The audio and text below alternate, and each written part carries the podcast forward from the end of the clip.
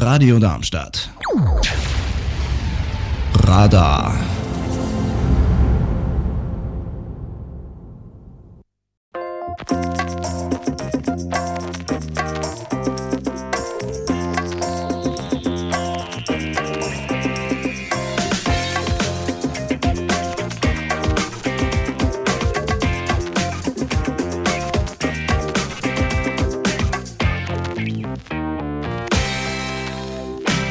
Willkommen bei Hannes and Guests zu einer weiteren Folge von Meet and Speak. Unser heutiges Thema: Ehrenamt und ein bisschen mehr. Dazu begrüße ich ganz herzlich die Vorsitzende der Deutschen Turnerjugend, die Julia Schneider. Hallo und herzlich willkommen. Vielen Dank. Julia, da ist natürlich die erste Frage: Hat die Julia auch mit dem Turnen angefangen oder war es dann doch wieder was anderes? Nein, ganz klar. Ähm, ich habe den typischen Weg im Turnen genommen. Ich habe mit dem Kinderturnen gestartet, unsere motorische Grundlagenausbildung und für mich das Bewegungs-ABC, was man jedes Kind eigentlich erlernen sollte. Bin dann, ähm, ja, ich glaube, mit Beginn der Grundschule zum klassischen Gerätturnen gekommen, habe dann aktiv auch Wettkämpfe geturnt, ich glaube, bis ich 27 war. Habe dann nochmal ein, zwei Schlenker gemacht und bin äh, im Stand-Up-Paddling unterwegs gewesen, jetzt im CrossFit, aber das Herz schlägt immer noch fürs Turnen und da jetzt noch als Funktionärin. Wunderbar. Das ist natürlich eine faszinierende Sache. Hast du auch dann da sportliche Erfolge erreichen können? Weil wenn man das so lang mit einer Leidenschaft betreibt, ist ja auch manchmal ein sportliches Ziel ganz wichtig. Das ist richtig. Ich habe natürlich auch Wettkämpfe geturnt, immer so bis auf Landesebene, aber habe, glaube ich, schnell festgestellt, dass ich ähm, nicht die große Leistungssportlerin bin, sondern eher so eine, ich mal, eine solide Mannschaftsturnerin, sage ich immer. Aber habe dann mein Herz ganz, ganz schnell irgendwie als Trainerin verloren, beziehungsweise als Übungsleiterin und bin dann darüber auch in die Funktionärsschiene auf Landes- und Bundesebene gekommen. Da schließt sich ja die nächste Frage an. Ehrenamt ist eine ganz wichtige Sache und wie kommt man da hin? Ist es dann auch so eine Art Aufsteigen wie in anderen Positionen? Weil jetzt bist du ja von der deutschen Turnerjugend die Vorsitzende und das ist ja nicht jetzt gerade ein kleiner Verein um die Ecke. Das ist richtig. Also aktuell bin ich Vorsitzender der Deutschen Turnerjugend und damit die politische Interessensvertretung für zwei Millionen Kinder und Jugendliche in Deutschland. Das ist schon eine Hausnummer und das wird man natürlich nicht von jetzt auf gleich, sondern ähm, ich zitiere da mal gerne meine Geschäftsführerin, die sagt, Jule, man wächst mit seinen Aufgaben. Und ähm, genauso war das bei mir auch. Ich bin ähm, gestartet eben als Übungsleiterin, Kampfrichterin bei mir damals im Verein. Es war so üblich, dass man mit 13, 14 Jahren eine eigene kleine Kinderturngruppe übernimmt und bin dann damals über eine Trainerfortbildung bei der Märkischen Deutschen Turnerjugend eben auf die, die Landesorganisation aufmerksam geworden und da war zufällig noch ein äh, Platz frei, so ein Beisitzerposten und ich dachte, das ist eigentlich eine coole Truppe, da würde ich gern mitmachen und bin dann über die Landesebene auf die Bundesebene aufmerksam geworden, weil eben da ja auch gemeinsame Veranstaltungen stattfinden und habe dann, ähm, das ist ein ganz schönes Format, was wir bei uns haben, ein Jahr die Chance gehabt, als Vorstandsassistentin bei der Deutschen Turnerjugend anzufangen und äh, durfte da ganz unverbindlich ein Jahr lang mal Vorstandsluft schnuppern, wie das funktioniert, was kann so ein Bundesverband, was machen die den ganzen ganzen Tag. Ja, seitdem hat man mich nicht mehr gehen lassen und bin dann über verschiedene Ämter, also erst kooptiert für den Bereich Bildung, dann gewählt für den Bereich Bildung, übers Kindertouren, jetzt seit zwei Jahren Vorsitzende, zusammen mit meinem äh, Vorsitzkollegen, dem Christian. Mhm. Also ihr seid in einem Duett. Genau, wir sind ein Duo und da legen wir auch ganz viel Wert drauf. Das ist uns wichtig. Das ist einfach eine sehr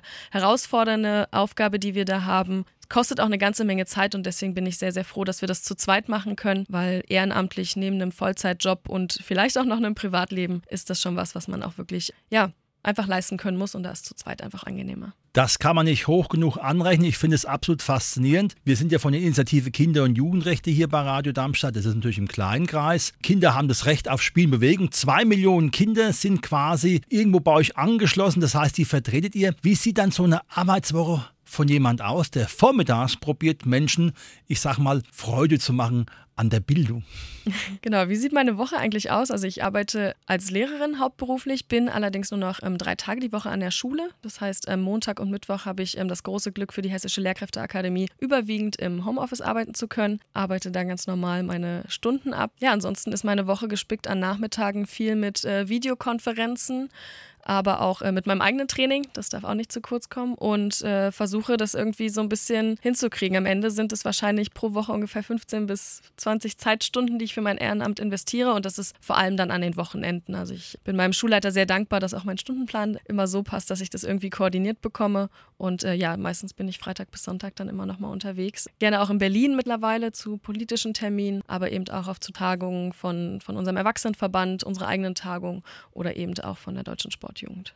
Du hast ja nun einiges eben von diesen Inhalten deiner Arbeit erzählt. Wie weit ist da noch der Kontakt mit der Basis da? Weil es ist natürlich eine große organisatorische Aufgabe, wenn man auch der Politik sich auseinandersetzen muss. Aber man hört ja immer mal wieder, jetzt nicht in Bezug auf euch, dass man dann den Kontakt zur Basis verliert, wo ja eigentlich die Keimzelle dieser ganzen Aktivitäten ja zu finden ist. Absolut. Ich glaube, das ist ein großer Spagat, den man dann zumindest als Bundesverband auch machen muss. Jetzt sind wir als Turner natürlich prädestiniert dafür, irgendwie den Spagat vielleicht auch hinzukriegen. Mir persönlich ist es total wichtig, immer mal wieder auch Kontakt zur Basis zu haben. Also zum einen profitiere ich davon, dass ich als Lehrerin natürlich auch noch mit Kindern und Jugendlichen arbeite und so ein bisschen weiß, was die beschäftigt, was deren Themen sind. Wir versuchen natürlich, also unsere direkten Mitglieder sind eben unsere Landesturnverbände, das sind ähm, 22 Stück an der Zahl, äh, mit denen regelmäßig in Kontakt zu bleiben, weil die die sind, die auch wieder den Kontakt zu unseren 18.000 Vereinen haben, die es im Touren gibt. Und äh, was vor allem jetzt gerade nach der Corona-Pandemie wieder ganz wichtig ist, sind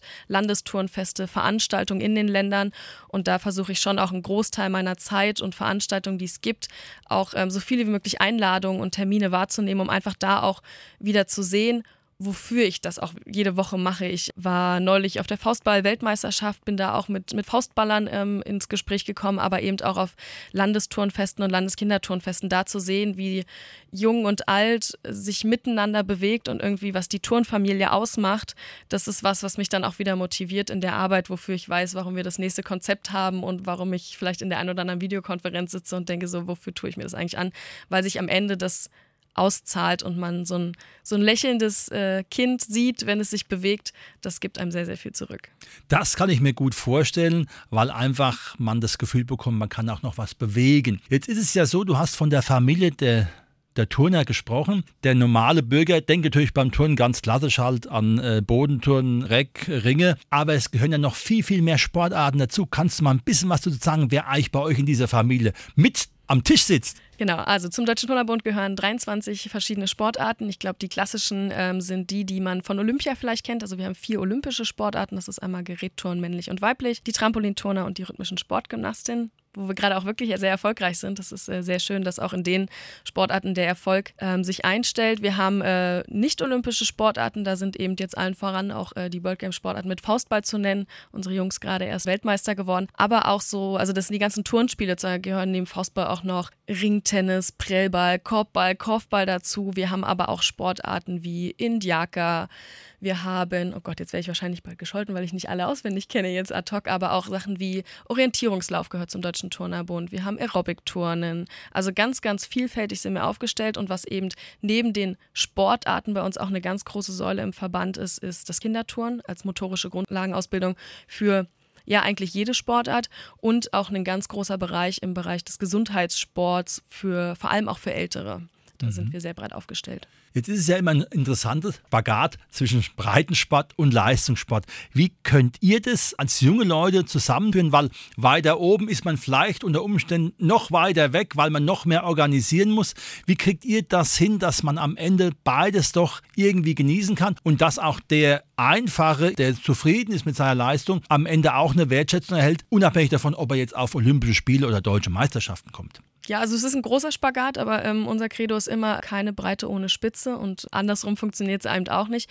Ich glaube, was total wichtig ist für, für uns im Verband, ist auch, dass gerade unsere Spitzensportler auch als Vorbilder dienen. Also ich glaube, ohne die hätten wir eben auch nicht so eine breite Masse. Wir haben zum Beispiel mit Sarah Voss, die auch Botschafterin ist für Kinder stark machen, auch eine Athletin, die sich auch dafür einsetzt, dass sich viele andere Kinder bewegen, sich auch für deren Themen einsetzt, auch immer mal wieder auf unsere Veranstaltungen kommen. Wir hatten jetzt auch in den letzten Jahren, haben wir ähm, etabliert, immer den den Tag des Kinderturns im November, wo möglichst viele Vereine auch ihre Türen öffnen sollen. Und da haben wir auch immer ein großes Medienevent, wo auch unsere Top-Athleten aus dem Turnen, aus der Gymnastik auch dabei sind. Da waren es die letzten Jahre Elisabeth Seitz, ähm, aber auch von den Jungs waren ein paar dabei. Oder letztes Jahr war Margarita Kolossow von den ähm, Gymnastinnen mit dabei. Und das ist halt ganz schön, dass sich da unsere Sportler auch, dass sie das auch selber wertschätzen, zu sagen, nein, wir wollen Kindern da auch zeigen, weil sie sind selber durchs Kindertouren groß geworden, dass eben Leistungssport eben auch schön sein kann und wie man auch selber sich entwickelt im Sport. Es ist sehr spannend, weil du ja eben die Frau Voss angesprochen hast. Die hatte ich schon im Interview, fällt mir eben ein, weil im Rahmen ihrer Selbstbestimmtheit sie gesagt hat, die Kleidung muss sich einfach ändern.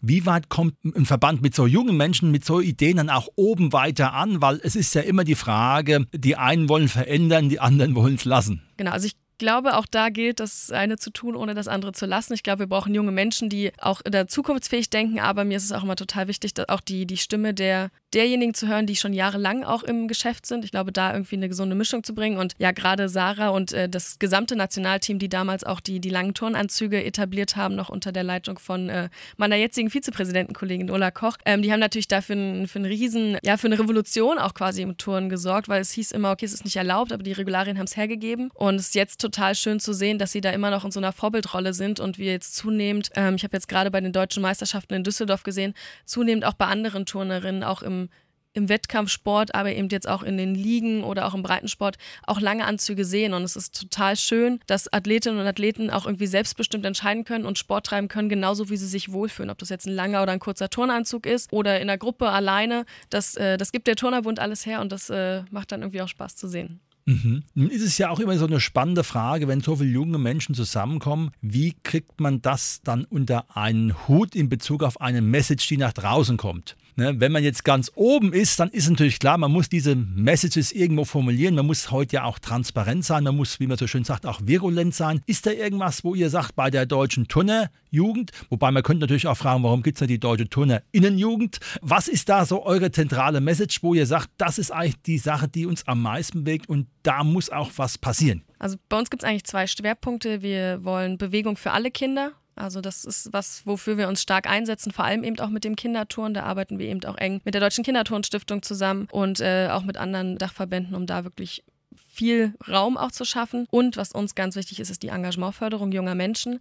Das heißt also auch diejenigen, die vielleicht aus dem Leistungssport ausscheiden oder aber auch die, die vielleicht bisher in ihrem Leben noch gar nicht so Zugang zu Sport gefunden haben, über verschiedene Angebote auch an den Sport zu binden. Weil ich glaube, sich im Sport zu engagieren, gibt einem, und das habe ich aus eigener Erfahrung gehört, ganz, ganz viel fürs Leben mit. Also ich würde behaupten, alles das, was ich beruflich oder ehrenamtlich nutze, habe ich im Sport gelernt. Und darüber versuchen wir mittlerweile, weil einfach sich das Engagementverhalten junger Menschen ja auch ändert, Formate zu schaffen, ja, um junge Menschen einfach immer wieder auch mit uns in Kontakt zu bringen. Und äh, da haben wir entweder eigene Tagungen oder eben auch angedockt an Veranstaltungen. Viel mehr jetzt auch projektbasiertes Engagement, um da einfach immer wieder auch äh, neue Leute zu finden, die auch Talente mitbringen, die dann den Verband auch wieder weiterbringen. Mhm. Ist es so, dass man bei der deutschen Turnerjugend dann auch entsprechende Fortbildung machen kann, unabhängig davon, ob man jetzt Mitglied ist oder nicht Mitglied ist? Gibt es da spezielle Angebote, wo man sagen kann, da kann ich mich informieren? Und natürlich auch wo finde ich natürlich das in der heutigen Zeit? Absolut. Ich glaube, über den Namen müssen wir auch gleich nochmal reden. Also wir hoffen, dass wir es schaffen, zu unserer nächsten Vollversammlung uns mal von Turnerjugend in Turnjugend umzunennen, einfach um ein bisschen zukunftsfähiger sind und auch eben alle unsere Sportarten abbilden zu können. Ja, klar kann man sich bei uns engagieren. Also zum einen, ähm, je nachdem, wo man gerade unterwegs ist, regional bei uns in Landesturn- und Turnerjugenden. Das ist jederzeit möglich. Die sind auch immer froh, wenn wir da junge Leute haben, die kommen.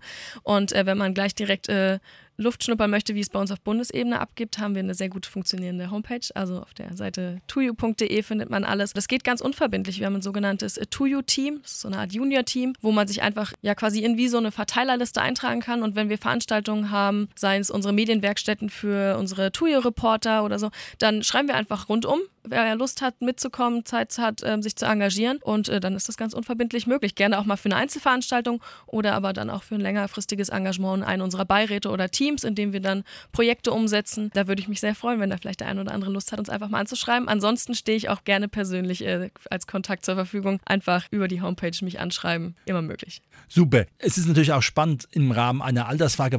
Man beginnt man ungefähr im Ehrenamt jetzt auf eurer Ebene mit welcher Altersklasse steigt man da ungefähr ein und natürlich, wann äh, wird man dann zu den Senioren verschifft? ja, das ist eine gute Frage. Also zuständig sind wir als Deutsche Turnerinnen für alle Turnerinnen und Turner und alle, die sich dazugehörig fühlen, bis 27. Für ein Ehrenamt auf Bundesebene ist, ist so die, die Altersgrenze ab 16 relevant, weil man dann alleine reisen kann. Das ist eben für ein Ehrenamt auf Bundesebene wichtig. Wenn man aber schon früher einsteigen möchte, dann geht das in den Vereinen auch schon. Also ich glaube, ich habe mit mit elf oder zwölf als äh, Assistentin angefangen, Kinder zu trainieren. Also man kann schon sehr früh ins Ehrenamt und ins Engagement einsteigen. Also von daher gibt es da keine Grenzen. Und ähm, ich bin mir ganz sicher, dass wenn jemand sich engagieren möchte, wir für jede Person auch das richtige Engagement finden ähm, und äh, da auch gut vermitteln können. Was wünschst du dir für die deutsche Turnerjugend? Ich wünsche mir, dass wir weiterhin ja so ein offener Verband sind, der zukunftsgerichtet versucht, die, die Turnfamilie weiterzuentwickeln und vielleicht auch den einen oder anderen Impuls in den Erwachsenenverband gibt, aber auch grundsätzlich für den deutschen Sport, dass wir als Sportstruktur weiter zusammenwachsen, unsere Synergien nutzen, zusehen, dass es uns auch weiterhin gibt, denn Sport hat einen ganz, ganz großen Wert und Sport oder Turnen ist eben mehr als nur Bewegen an und mit Geräten, sondern da steckt ganz viel Herzblut und ja, Engagement dahinter, was ein, für die Persönlichkeitsentwicklung von jungen Menschen einfach unerlässlich ist. Ein wunderbares Schlusswort. Das war heute unsere Sendung Ehrenamt und ein bisschen mehr mit der Julia Schneider, Vorsitzende der Deutschen Turnerjugend. Herzlichen Dank, dass du da warst und ich freue mich schon auf ein Wiedersehen zu einem neuen Thema. Was macht die Jugend und wie ist man mit Sport zu begeistern? Vielen Dank für die Einladung.